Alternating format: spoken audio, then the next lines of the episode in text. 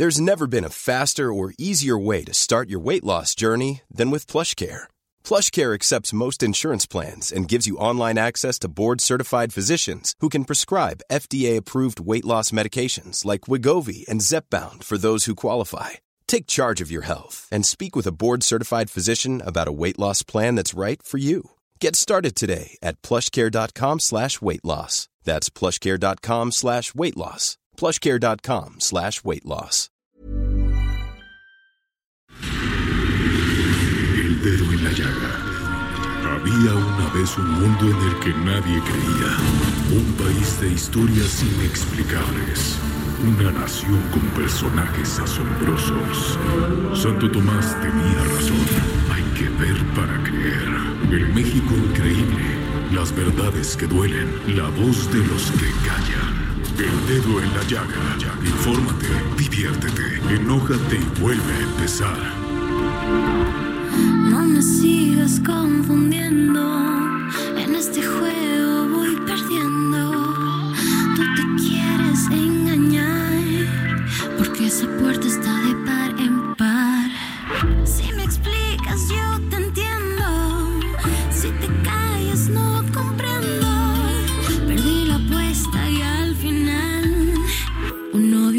una amiga más. Que te tengo y no te tengo. Cansada del mismo cuento. Tú al 21 has jugado bien. Pero esta noche bailarás con quién.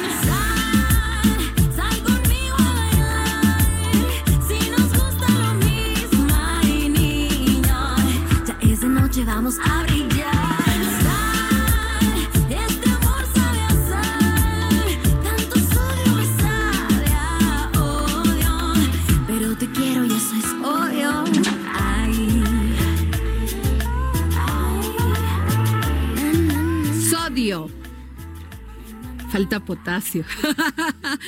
no, pero Sodio de Dana Paola es la canción que estamos escuchando y esta canción forma parte del álbum que se llama Siete y es la más reciente de esta artista. Dana Paola es una de las cantantes mexicanas más exitosas en la actualidad. La intérprete ha conquistado al mundo entero después de su participación en la serie de Netflix Elite.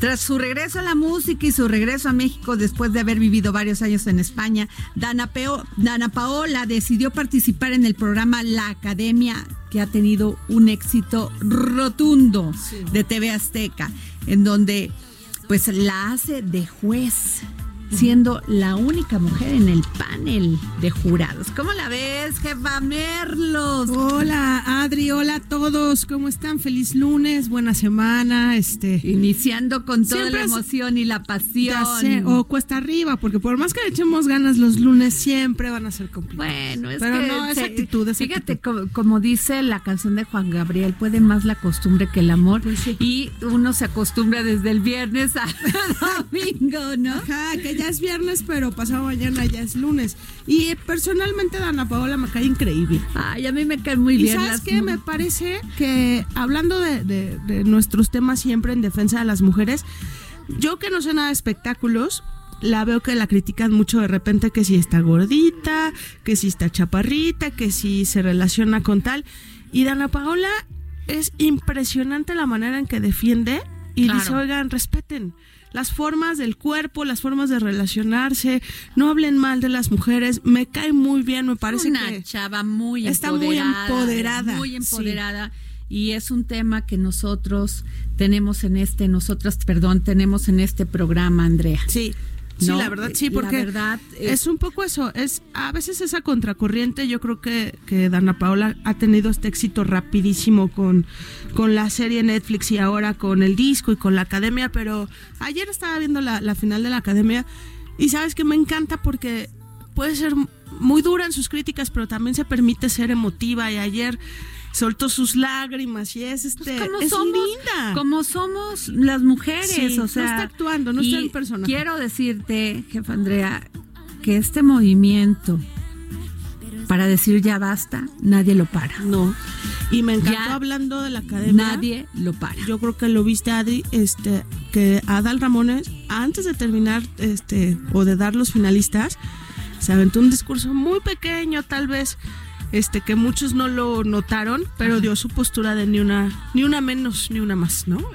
Y me encantó porque es teleabierta, porque es un programa que llega a millones de personas y son la gente que estamos en un micrófono tenemos mucha responsabilidad Claro, social, y además. como en, en, en nuestro derecho y de nuestras libertades, cada quien hace lo que se le da la gana, porque para eso hemos trabajado mucho en este país, nos hemos ganado un espacio y la convocatoria es abierta para el 9 de marzo.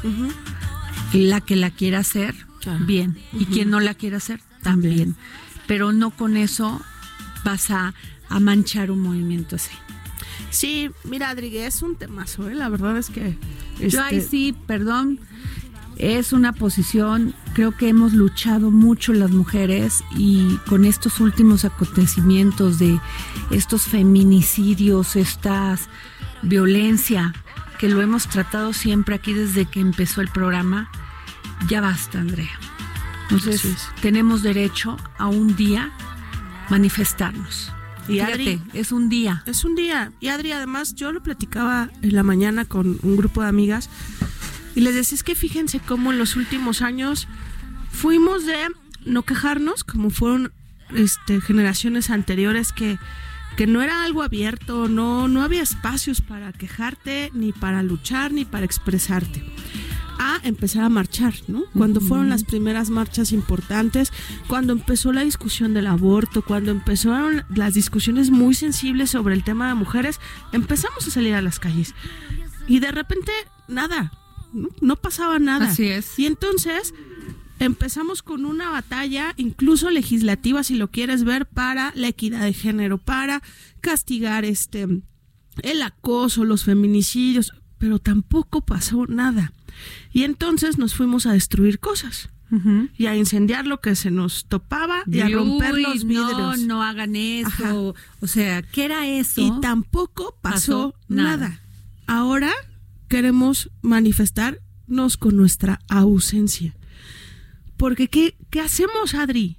Pues sí, pero además estamos en el en todo nuestro derecho, en el uso de nuestras libertades, que es lo que más hemos ganado, Sí. y no la vamos a dejar. No. Entonces yo creo que aquellos que están en contra o a favor pueden dar su opinión, porque esto va a suceder tarde o temprano. Tenía ya que haber un hartazgo, no solamente de ya los feminicidios es el último punto de la violencia de una mujer, Sí. pero a ver, la desigualdad, la marginación, la este El pagarle menos a una a ver, mujer, la el no desigualdad, la desigualdad sal- salarial. Sí, sí, salarial, o sea sí. que muchas mujeres haciendo lo mismo ganan menos. Lo hemos platicado aquí muchísimas veces. Este, toda la discriminación y el trato hacia las mujeres. Ya ni hablemos del acoso y el abuso que por muchos años Así sufrieron las mujeres. Entonces, un día y en el uso de nuestras libertades, cada quien puede hacer lo que quiera. Así es, y como lo sabes, sencillo. Y como lo sabes, el Heraldo, eh, todo Sí. eh, Heraldo Media Group se sumó a este paro. Yo lo digo con mucho orgullo porque pertenezco a esta casa y, y- y me parece muy importante que, que esta vez se sumen a nuestro movimiento y, y lo hacemos muy convencidos de que de que tenemos que sumarnos no solo a esta lucha, sino también como medio de comunicación tenemos la responsabilidad social de decir, lo apoyo, me sumo, lo difundo, ¿no? Este, No tendría que haber sido así, no tendrían que haber pasado tantas Claro. cosas, no tendríamos que haber llegado a esto, pero eh, la ausencia es muy importante. Así es. La ausencia da- da- tiene muchos, muchos, este, muchas palabras, muchos ecos. Así es. Y el 9, pues hay que sumarnos. Ninguno se mueve. Aquí trabajamos 260 mujeres, más o menos. Entre talento, editoras, redactoras, este, eh, nuestras divinas maquillistas, este, coeditoras, reporteras, lo que quieras. 261 mujeres. Claro. Trabajamos en todo el Heraldo Media Group.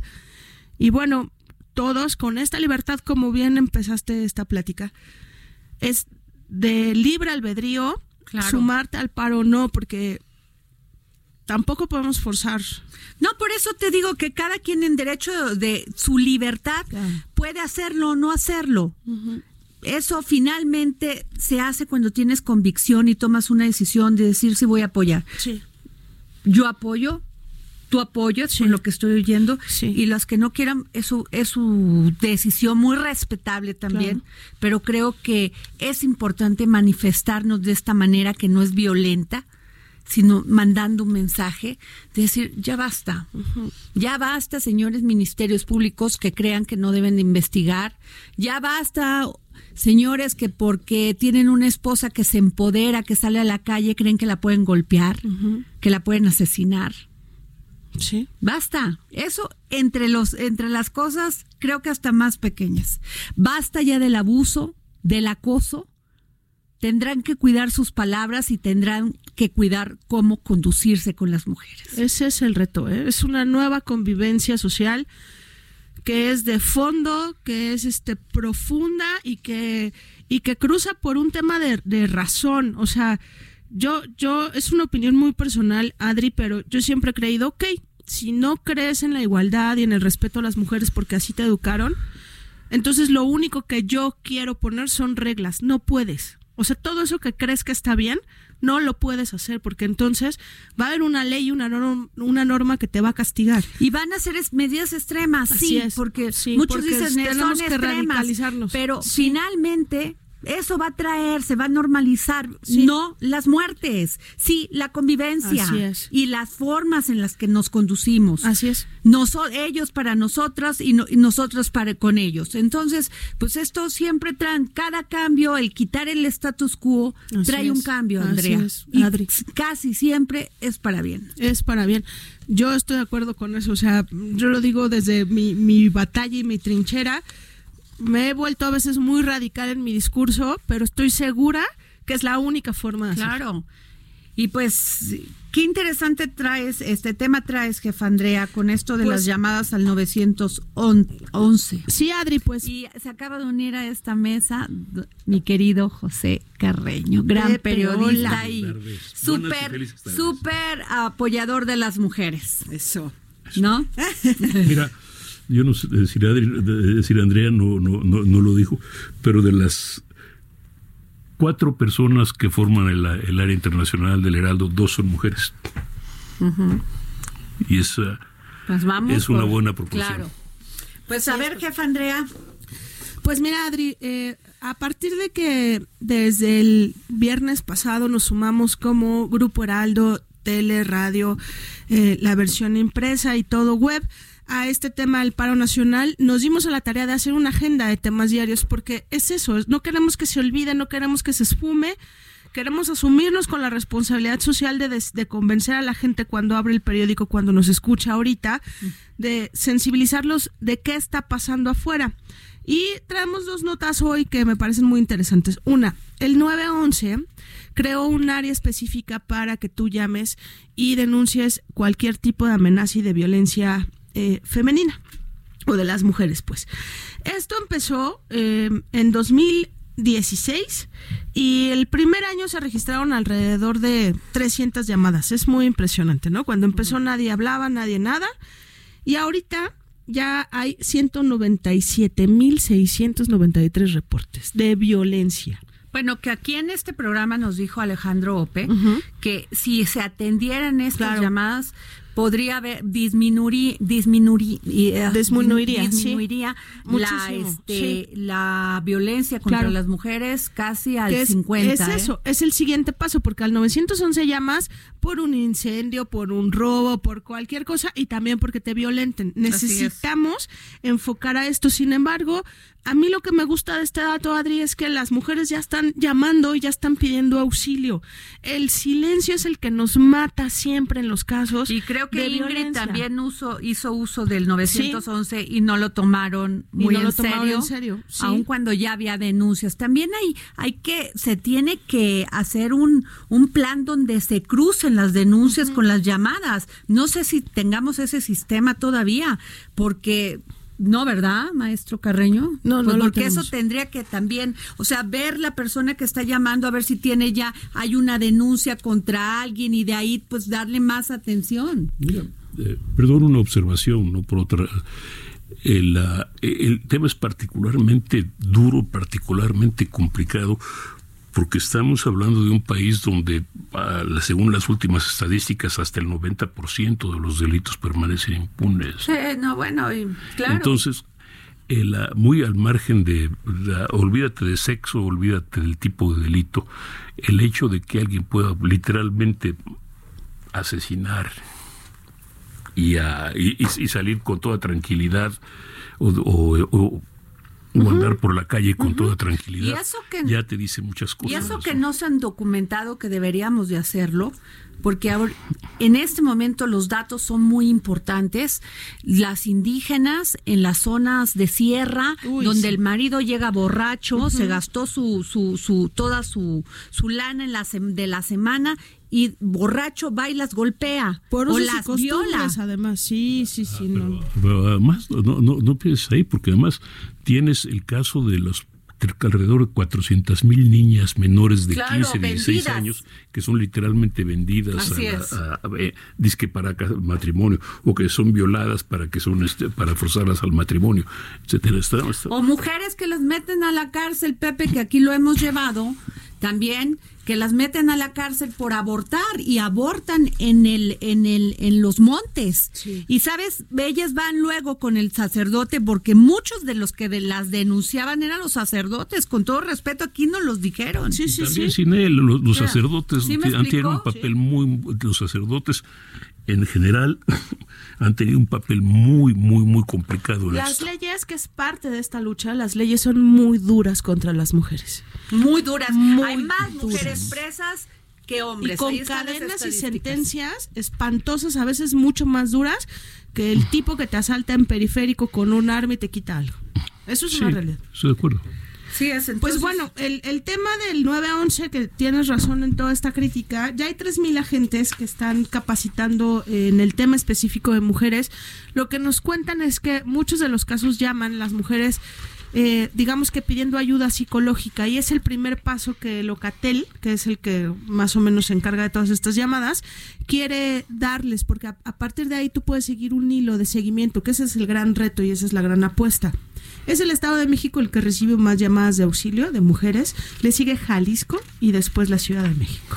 Entonces, claro que hay focos rojos. Estado de México siempre sale primero en todas las listas porque tiene muchos habitantes, pero de que tiene un tema de violencia contra mujeres y de que eh, Catepec, este Nesa, ¿no? Todos los días tenemos historias de terror de mujeres este asesinadas, levantadas por decirlo entre comillas, porque se desaparecen. Esto es un tema de cada día. Y eso básicamente es por la estas denuncias que se que se ponen y que no se siguen, ¿no? Y que además pues no hay impunidad, o sea, va el tipo la golpea, pues paga una fianza o cualquier tontería y ya sale y la vuelve a golpear hasta que la mata. Sí. O cuando cuentan una y otra vez Sí. hasta que termina matándola. Pero además, yo sé lo, lo complicado que, que debe ser, pero a mí me duele, me lastima mucho la indiferencia de, tol- de todos lo que rodean a un caso de feminicidio o de desaparición.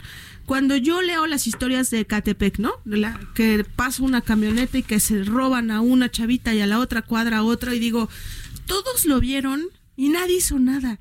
Nadie siguió a la camioneta, nadie se fijó en las placas, nadie hizo nada. Y cuando hay estos temas de violencia, Adri, con el tema de Ingrid, pues los vecinos narran que escuchaban pelearse a cada rato.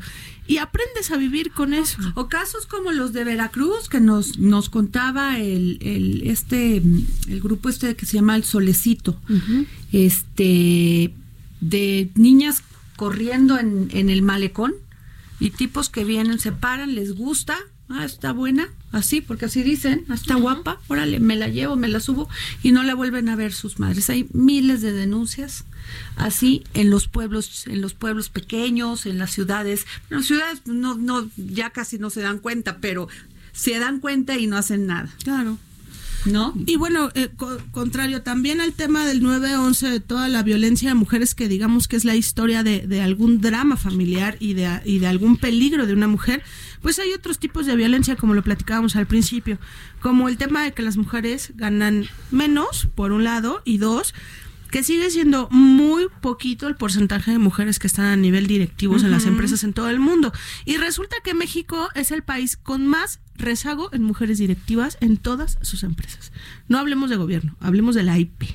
Pero además es como estrategia, fíjate, porque también ponen a pelear a las mujeres cuando ven que una mujer está como al, este, llevando un nivel, y eso porque lo he hablado con varias CEO y varias mujeres, este, siempre el tema es como poner a las mujeres como las que inician los conflictos dentro de las empresas. ¿Sí? Y entonces ya no les tenemos confianza porque cómo van a armar un show, no no se sabe, no se saben comunicar, no saben trabajar en este juntas y ahí las ahí las desprestigian Así y ya es. las mujeres pues se quedan ahí haciendo cualquier papel y no tomando este puestos de liderazgo. Eso es una verdad, ¿eh? Pero ahí te va- O sea, hay sí. muchísima misoginia Ay, bueno. en cómo se Sí. va actuando para minimizar a una mujer que tiene el conocimiento, que tiene el valor y que tiene el profesionalismo para, para generar productividad en las empresas. Eso es real. Pero tú tienes tanta razón que los números lo demuestran. Esta nota lo que revela que es, un, es una investigación del equipo de mercados en, en la sección print, que aquellas empresas que tienen mujeres a niveles directivos generan más inversión. Generan más inversión Claro. y productividad.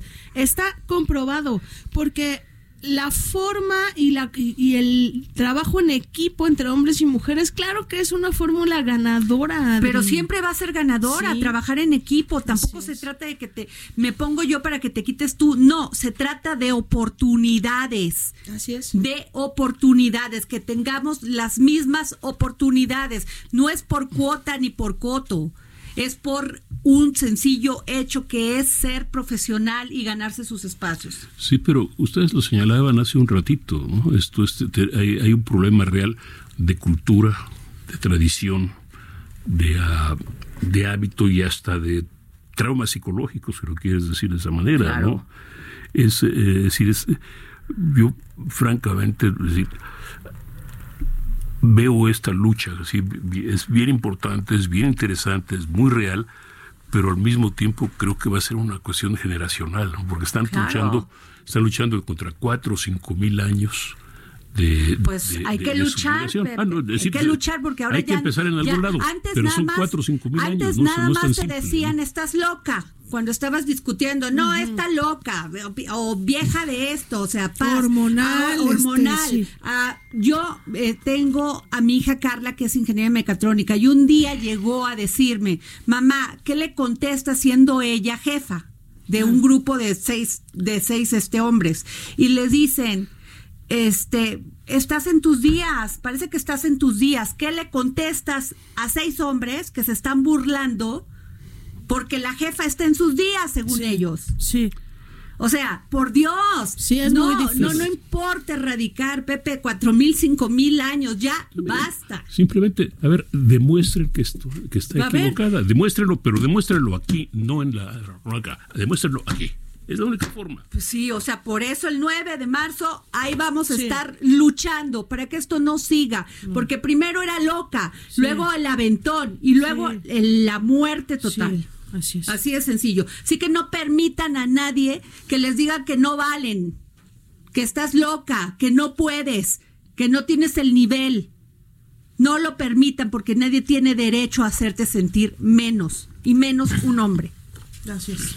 Pues bueno, pero ya nos apasionamos con este tema y déjenme decirles que hay otro tema muy importante que es este de que el agua se va, que con agua va este a venderle o va a pagar la deuda, deuda.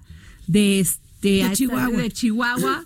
Y bueno, se está es, desatando ¿Por qué tenemos una deuda se, con ta- Estados se- se Unidos? está desatando. ¿Por qué? Porque los gobiernos de México y Estados Unidos firmaron el 15 del 18, el 15 de enero del 18, bueno, y esto va más allá, ¿eh? El tratado, firmaron una nueva acta que se integra al Tratado de Aguas Internacionales entre ambos países, la 323, en donde se asienta que a cambio de ayuda económica, que la Unión Americana proporcionar proporcion, por, hoy no me sale la proporcionará para el desarrollo de infraestructura hídrica en el territorio mexicano y podrá obtener ciertas cantidades de líquido. Pero para eso tenemos al diputado Mario Mata Carrasco, este integrante de la Comisión Recursos Hidráulicos, Agua Potable y Saneamiento. El diputado es del Partido Acción Nacional. Muy buenas tardes, diputado. Muy buenas tardes, saludos Adriana, Andrea, José, muchas gracias por la oportunidad de comunicarme con ustedes. Gracias, oiga, cuéntenos porque cómo que con agua pretende pagar deuda de Estados Unidos con agua de Chihuahua. Mire, eh, hay una mala mala información acerca de eso. El tratado de 1944 es un tratado que, que obliga a las donaciones, es un tratado internacional y Estados Unidos nos entrega por el río Colorado en el estado de Baja California, en el Valle de Mexicali, 1.850 millones de metros cúbicos. Cada metro cúbico son mil litros. Y nosotros nos comprometemos, en México, no Chihuahua, sino México, a entregar 431.7 millones de metros cúbicos en promedio cada año por un por un periodo, eh, periodo de cinco años. O sea, por 431 tenemos 1.850. Eh, eso es, cada año no, es algo nuevo, no es algo diferente, lo hemos hecho por 75 años, 75 años se ha pagado. ¿Quiénes pagan de los estados limítrofes, que son Chihuahua, Coahuila, Nuevo León y Tamaulipas? Pagamos Chihuahua y Coahuila. Pero en el mismo tratado se establece que Estados Unidos recibirá una tercera parte de lo que se entregue y México dos terceras partes de, esos, de, de esa agua que se entrega pero esa tercera parte de Estados Unidos no debe ser inferior a 431. Lo que pasa ahora que es diferente a años anteriores es que hay una sequía tremenda, eh, tenemos llevamos 10 años de sequía y se está reflejando muy fuerte en Tamaulipas. Entonces, eh, por primera vez en los 75 años, con agua desea extraer o pretende extraer agua de las presas agrícolas agua que ya está concesionada para los usuarios. El tratado se paga con, con agua, esto lo llamamos de matías o excedentes. Una vez que se empieza el riego, una vez que se empieza el riego aquí en la en el, la región centro-sur del estado de Chihuahua, que queda un excedente, hay un, una, unos ocurrimientos que no se ha pagado. También se ha pagado que vamos en el ciclo 35, cuando deberíamos ir en el ciclo 15. Son periodos de cinco años y nunca hemos quedado mal. Eh, dos veces se ha tenido que utilizar un acta como el acta que usted menciona, que está, es el acta 234, y es, y es un acta que permite que se cambie ese porcentaje de asignación y podamos pagarle a Estados Unidos. ¿Cuál es el problema? El problema es que se quiere pagar con aguas de las presas, no con los con no con la agua excedente. Y eso ha provocado un gran malestar en los eh, usuarios y en los agricultores. Sí, se van a quedar sin agua, por lo que me está diciendo, para sus, para sus riegos para sus riegos. ¿Y, y un, cuánto vale un riego? 40 mil millones de pesos. eso es la derrama económica que no tendríamos en la región centro-sur, que somos 87% del Producto Interno Bruto, es agropecuario. Entonces no lo podemos permitir con agua, eh, ya se comprometió, no abrió, la, no abrió las compuertas. Eh, el día primero de marzo inicia el periodo de riego. Sin embargo, pues Tamaulipas está presionando mucho para que se le mande agua. Nosotros insistimos, primero hay que pagar la deuda con Estados Unidos. Este es el último año, ¿eh? el, tratado dice muy claro que no puede haber dos quinquenios consecutivos con adeudo. Y este es el segundo quinquenio con adeudo que tenemos que pagar. Aparte de los 431.7, aproximadamente restan otros 150 millones que tenemos que pagar y que se pueden pagar con, los, con las demasías. Esto lo queremos resolver. En, eh, tenemos una muy buena disposición del presidente de la Comisión de Recursos Hidráulicos, el diputado Feliciano Flores, con quien hemos estado en comunicación. Con el resto de los diputados nos vamos a reunir para llegar a un buen acuerdo. Un acuerdo que ya no provoque enfrentamientos. Tuvimos un enfrentamiento muy fuerte ahora a principios de febrero entre los usuarios y la Guardia Nacional. Porque pues tenemos la Guardia Nacional y el Ejército Mexicano en las presas, cosas que en toda la historia de México no había pasado. Nos tratan como a delincuentes cuando pues en realidad lo único que están peleando por su por su patrimonio, por su por su forma de trabajar. Diputado, permítame un momento en la línea, nos vamos a un corte, ya sabe cómo es la guillotina de la radio y regresamos con usted para hacerle dos últimas preguntas, porque sé que sabemos que está usted ocupado, ¿sí? Tres, tres dice don Pepe Carreño, ¿eh? Yo soy Adriana, espérenos un momento en la línea, yo soy Adriana Delgado nos escucha por Heraldo Radio aquí en El Dedo en la Llaga.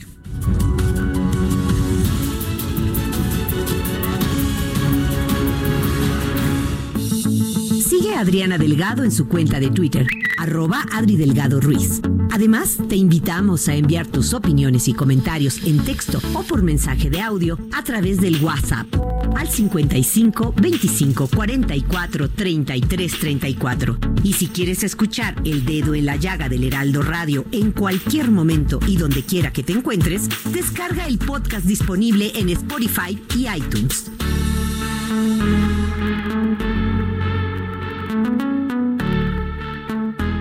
Escucha la H, Heraldo Radio.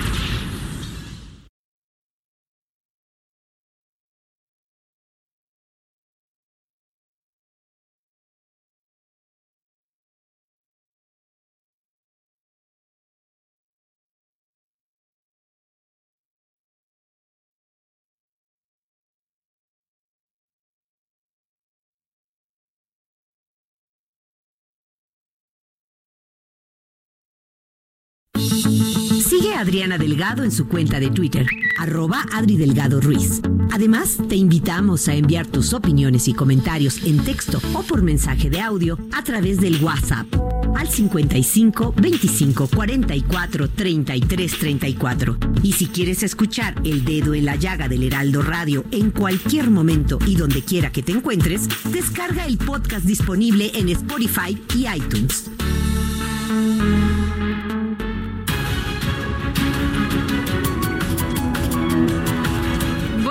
Regresamos aquí al dedo en la llaga. Nos escucha usted por el Heraldo Radio. Y está con nosotros mi querida jefa Andrea Merlos y don José Carreño. Ya estamos en la línea con el diputado Mario Mata Carrasco, integ- integrante de la Comisión de Recursos Hidráulicos, Agua Potable y Saneamiento, por este tema de si con agua pretende pagar deuda de Estados Unidos con agua de Chihuahua. Y estoy aquí viendo, diputado Mario Mata, que eh, el, los de re- que el tratado del 44 señala que los acuerdos no deberán perjudicar en nada los compromisos que se tienen, así que habrá que esperar.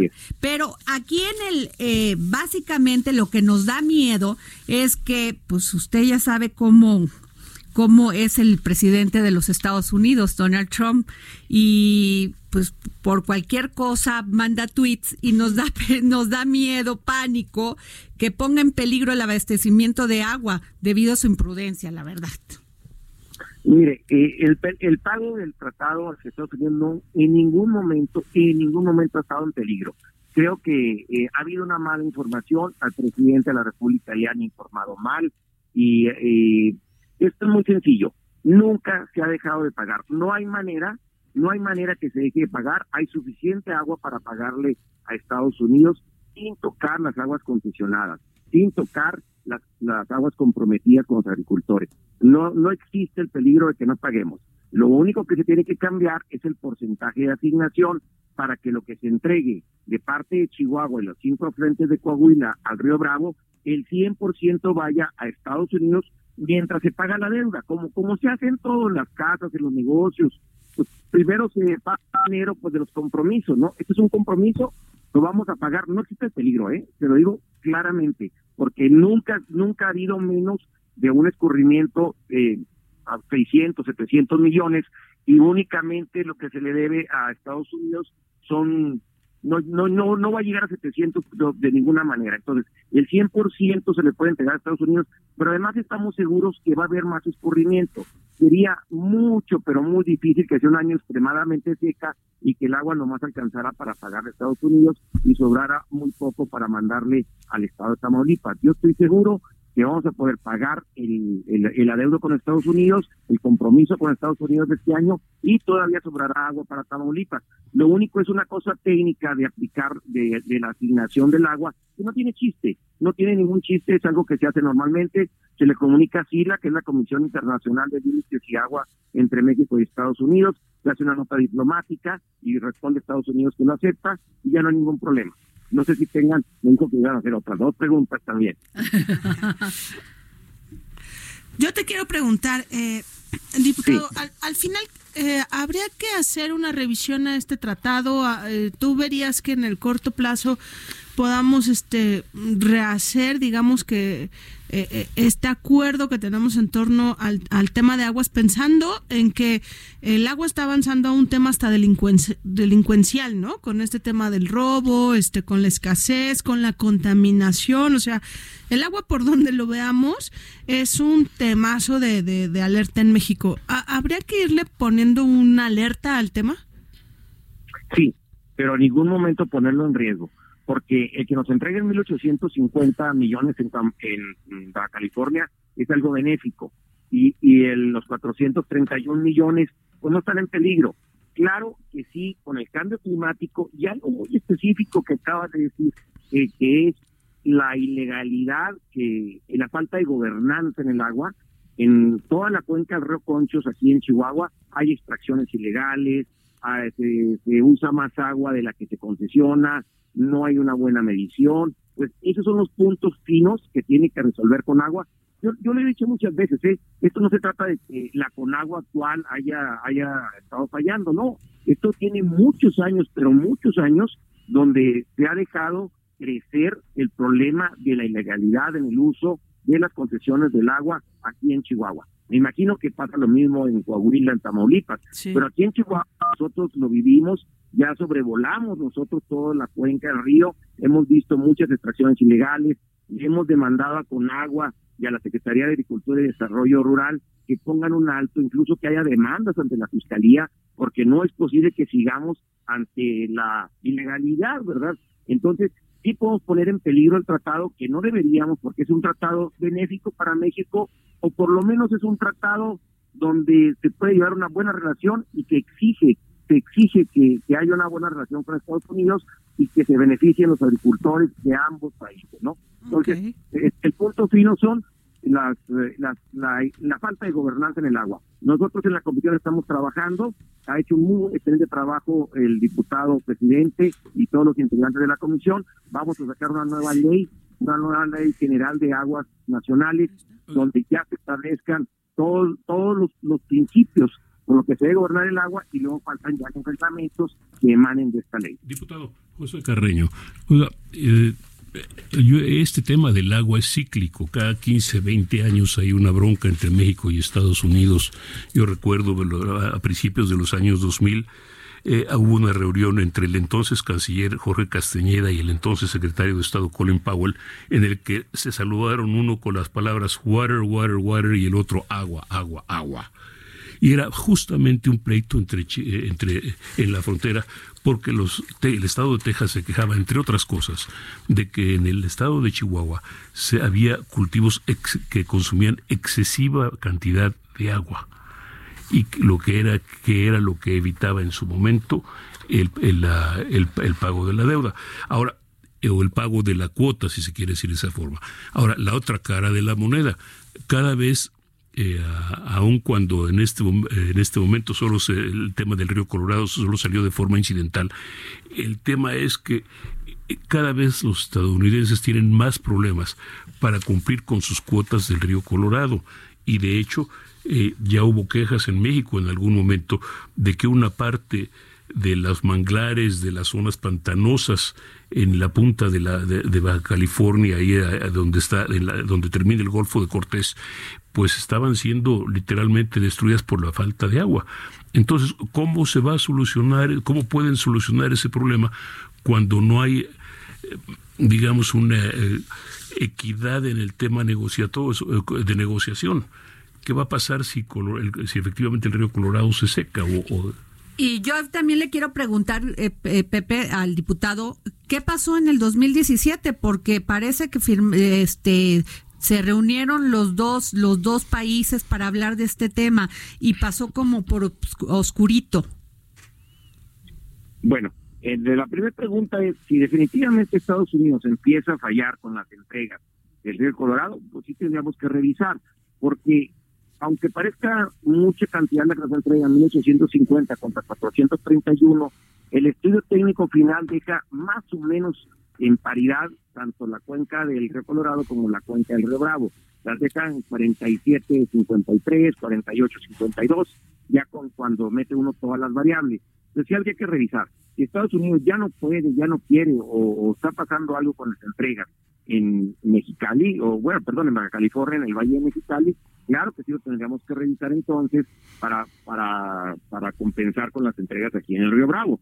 Nosotros en, aquí en Chihuahua y en el Río Bravo, de verdad, no tenemos problemas para cumplir con el tratado, siempre y cuando se pongan las medidas necesarias para corto y mediano plazo. Corto plazo, pues el, acta 234, como ya lo dije, mediano plazo, la buena gobernanza del agua, meter mano dura en, en, toda la cuenca del Río Conchos y también la medición y también nos haría falta una presa, infraestructura hidroagrícola, una presa al final del Río Conchos, ahí en el Tehuis, porque, pues vamos, les, decía que vamos en el ciclo 35, quiere decir que 20 veces hemos pagado por adelantado este tratado, porque en el tratado dice que cuando se cumple con la cantidad de los cinco años, antes de que transcurran los cinco años, empieza un nuevo quinquenio. Entonces, pues hemos pagado 20 veces por adelantado, sí nos hace falta una presa, le llamamos la presa del Tegui Chico, que es al final del, río Conchos, casi llegando a Ojinaga, que es el punto de entrega, ya para, para que los años llovedores ahí pudiéramos retener el agua y entregar en los años secos y no tener no tener eh, esos adeudos que y cambiar el porcentaje de asignación que estoy muy consciente afecta mucho a Tamaulipas. Y, y, lo otro, el 2017 sí lo desconozco totalmente, pero me lo llevo de tarea y lo estudio y veo qué, qué pasó en 2017. Muy bien, diputado. Le agradezco mucho, diputado Mario Mata Carrasco, integrante de la Comisión de Recursos Hidráulicos, Agua Potable y Saneamiento. Estoy para servirle. Muchas gracias. Un abrazo. ¿Qué tal? ¿Qué tal? Pues a ver si no se enoja Trump y nos cierra ahí todo. Porque si o nos cierra la frontera por eso y ahora está con nuestra agua. O nos aumenta las tarifas. O nos aumenta las tarifas, ¿no? Pero bueno, vamos con usted, don José Carreño. Díganos, ¿qué pasó con Sanders? ¿Y qué pasó con el coral? Este, mira, vamos a ver. el, señor Sanders se ha convertido en un fenómeno impresionante es ah, hasta hace cuatro años eh, Sanders era un independiente que durante 18, 19 años estuvo en el Congreso de Estados Unidos como independiente, reunido ciertamente con los demócratas, pero juntos pero no revueltos, valga la expresión. Eh, es del norte, del noreste de los Estados Unidos, del estado de Vermont, y de repente hace cuatro años decidió que quería ser que quería buscar la candidatura presidencial demócrata y se afilió al Partido Demócrata. Y está bien, eso es parte de, así como se juegan las cosas. Y ahora de repente resulta el hombre a vencer en el Partido Demócrata. Y parte porque hay que decir que las primarias, las elecciones primarias de Estados Unidos son esencialmente dentro del partido y para los militantes. No es para el público en general, no son para que digamos, cinco laicos nos, nos pronunciemos y vayamos a votar, no, es para militantes. Son realmente los militantes del partido los que van y eligen a su aspirante, a su, a su favorito. Y de repente el señor Sanders, que tiene una excelente organización y tiene partidarios muy, muy fervientes, muy ah, empeñados, empieza a despuntar contra todo, contra todo lo que se esperaba en, eh, que se esperaba incluso hace una semana apenas se hablaba de la posibilidad de llegar a una convención en la que hubiera que negociar en los cuartitos eh, por debajo de la mesa para llegar a algún acuerdo. Ahora de repente se habla de la posibilidad de que en menos de un mes este Sanders haya obtenido suficiente su, suficiente fuerza para ser para que no pueda ser detenido, para que sea imparable. Eh, esto, por supuesto, preocupa a un sector del Partido Demócrata importante, el sector más tradicional, porque, entre otras cosas, Sanders se define como socialista demócrata que en nuestros países y en Europa no tiene ningún problema, no tiene Noruega ni todos esos países. no tiene no tiene mayor cosa, pero que en Estados Unidos suena a comunista. Que suena que le van a dar mucho a los programas sociales y a las pensiones y todo, ¿no? Eh, y, al, programa de salud y, suena a comunista. Y es el es el tipo de ataque que de hecho esperan haga Trump y hagan los republicanos. Esto es de hecho los algunos demócratas aseguran que Trump y los republicanos están pues la palabra ahora que tenemos aquí a, una persona que se dedica a la cuestión de la cocina y de la, y de la alimentación la palabra sería salivando por, enfrentar, por un enfrentamiento en el que puedan acusar a Sanders y a, los demócratas de comunistas de estar tratando de, ah, de llevar a los Estados Unidos hacia el comunismo. Y eso eh, aparentemente entre los demócratas ahorita no parece ser problema, pero por un lado en las elecciones generales sí, porque en las elecciones generales habría que preguntarse qué tanto puede el sector medio Digamos, Estados el electorado de Estados Unidos lo puedes... Eh, ¿Apoyaría Sanders a los inmigrantes? Eh, no estoy seguro. Es decir, eh, tiene, él ha hablado en favor de los migrantes, pero una migración legal, una migración ah, regulada qué cosa que es muy muy Ay, me da miedo cuando dicen eso. no Pepe es que aún los demócratas estadounidenses son súper conservadores sí. mira es decir tienes que ver de acuerdo como les va el agua muchísimo, se mira muchísimo. Velo, de esta forma. Tienes el, el, público el público votante estadounidense se divide en tres sectores grandes muy amplios. Es decir republicanos registrados que son ah, desde republicanos rabiosamente derecha hasta republicanos moderadamente centristas, eh, los demócratas que van de moderadamente centristas liberales hasta rabiosamente izquierdistas, así toda la gama, y un centro, un centro que es el que a final de cuentas es el que define. Los demócratas y los republicanos están 30 y algo por ciento, 40 por ciento de los votantes. El centro es el que define. Si los republicanos logran asustar a ese centro suficiente para decir, para votar en contra de Sanders, pueden no solo llevarse eh, la votación presidencial, sino cambiar considerablemente la votación por el Congreso es decir, en pocas palabras, la Cámara Baja, eh, alterar la composición de la Cámara Alta y eso es el, y es el temor que tiene. Wow, pues va a ser un gran tema, este, don Pepe. ¿Verdad que sí? Porque, porque porque a mí eh, la democracia, los, los estos regímenes de, de socialdemócrata funciona bien en Europa, pero no sé en Estados Unidos con todo este, este esquema, ¿no? No, pero no estamos en la agenda. O pues sea, digo, nosotros mexicanos, migrantes, todo. dale, dale gracias al cielo. La agenda en Estados Unidos es de crisis. Dale gracias al cielo que no estamos. bueno, y los invito a escuchar a una profesional profesional, editora del suplemento GastroLab, eh, Miriam Lira y su momento GastroLab. Vanguardia culinaria, tendencias gastronómicas, recomendaciones, restaurantes, entrevistas. El ingrediente secreto eres tú. GastroLab. Con Miriam Lira. En el dedo en la llaga. ¿Cómo están todos los amigos del Heraldo de México en este lunes que qué calor está haciendo en la ciudad? Y hoy vamos a platicar de un tema padrísimo, de los vinos. Pero en específico de qué les pasa a los vinos cuando los traemos de un lado a otro, cuando los cuando viajamos, ¿qué les pasa a los vinos? Y es que ustedes no lo van a creer, pero los vinos también sufren de jet lag. Así como lo oyen. ¿Qué es el jet lag? Bueno, pues el jet lag es esto que es este desequilibrio que tenemos, que nos da sueño porque nos cambian los usos horarios, que la presión nos cambia, que la temperatura nos mueve y tal. Pues como la ven, Adri, Andy, Don Pepe, que yo sé que le gusta mucho este tema, también lo sufren los vinos.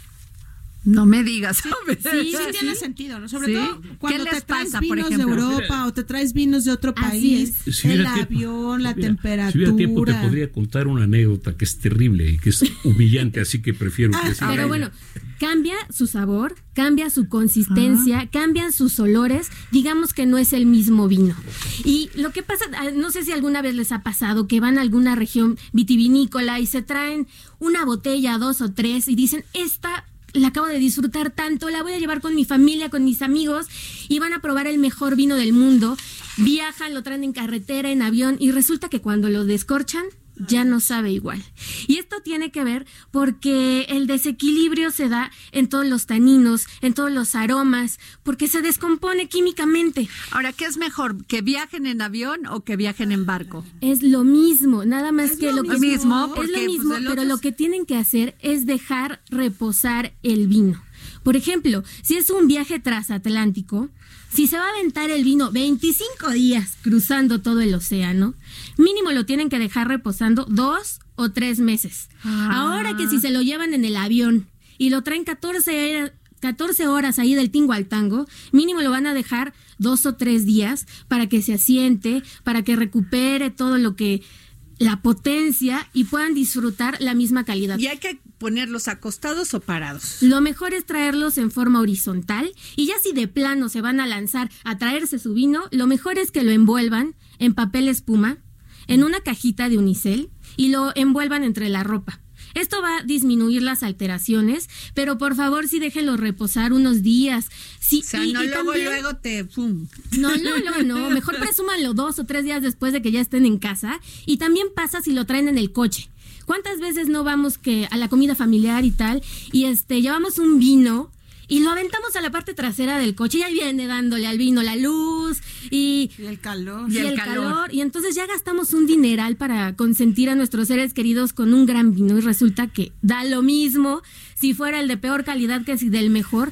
Entonces cuando vayan en el coche, eso sí asegúrense ponerlo debajo de su asiento. Que no le dé la luz, más o menos en la parte en la que venga más fresco, unos 13, 16 grados, para que no se les eche a perder tanto. Y cuando lleguen a su destino, lo dejan reposar dos horitas.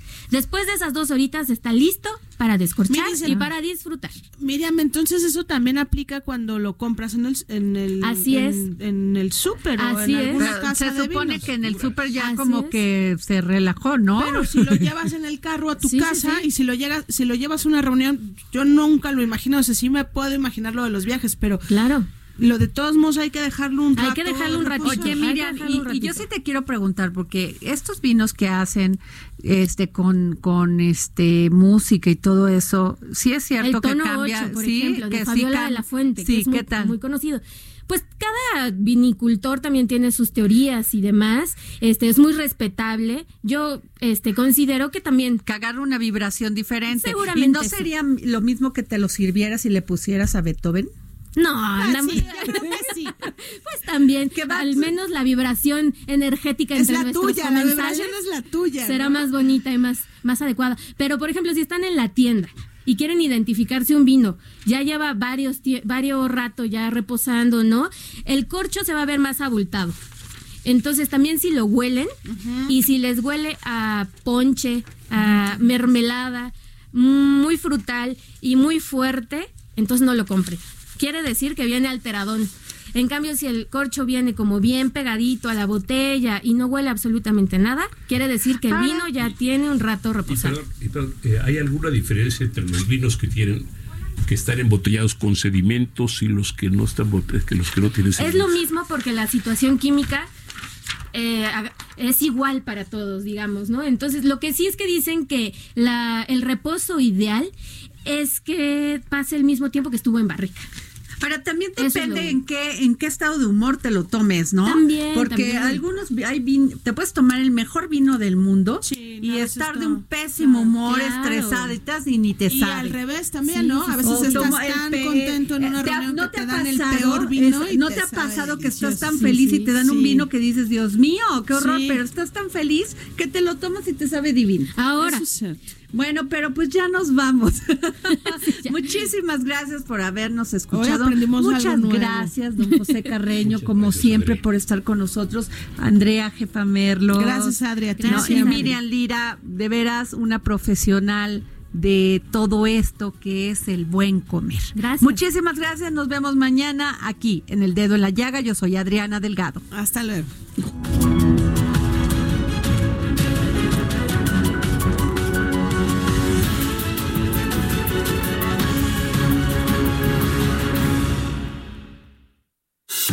Esto fue la llaga con Adriana Delgado. Heraldo Radio. Toma la ciudad. Toma esa desviación.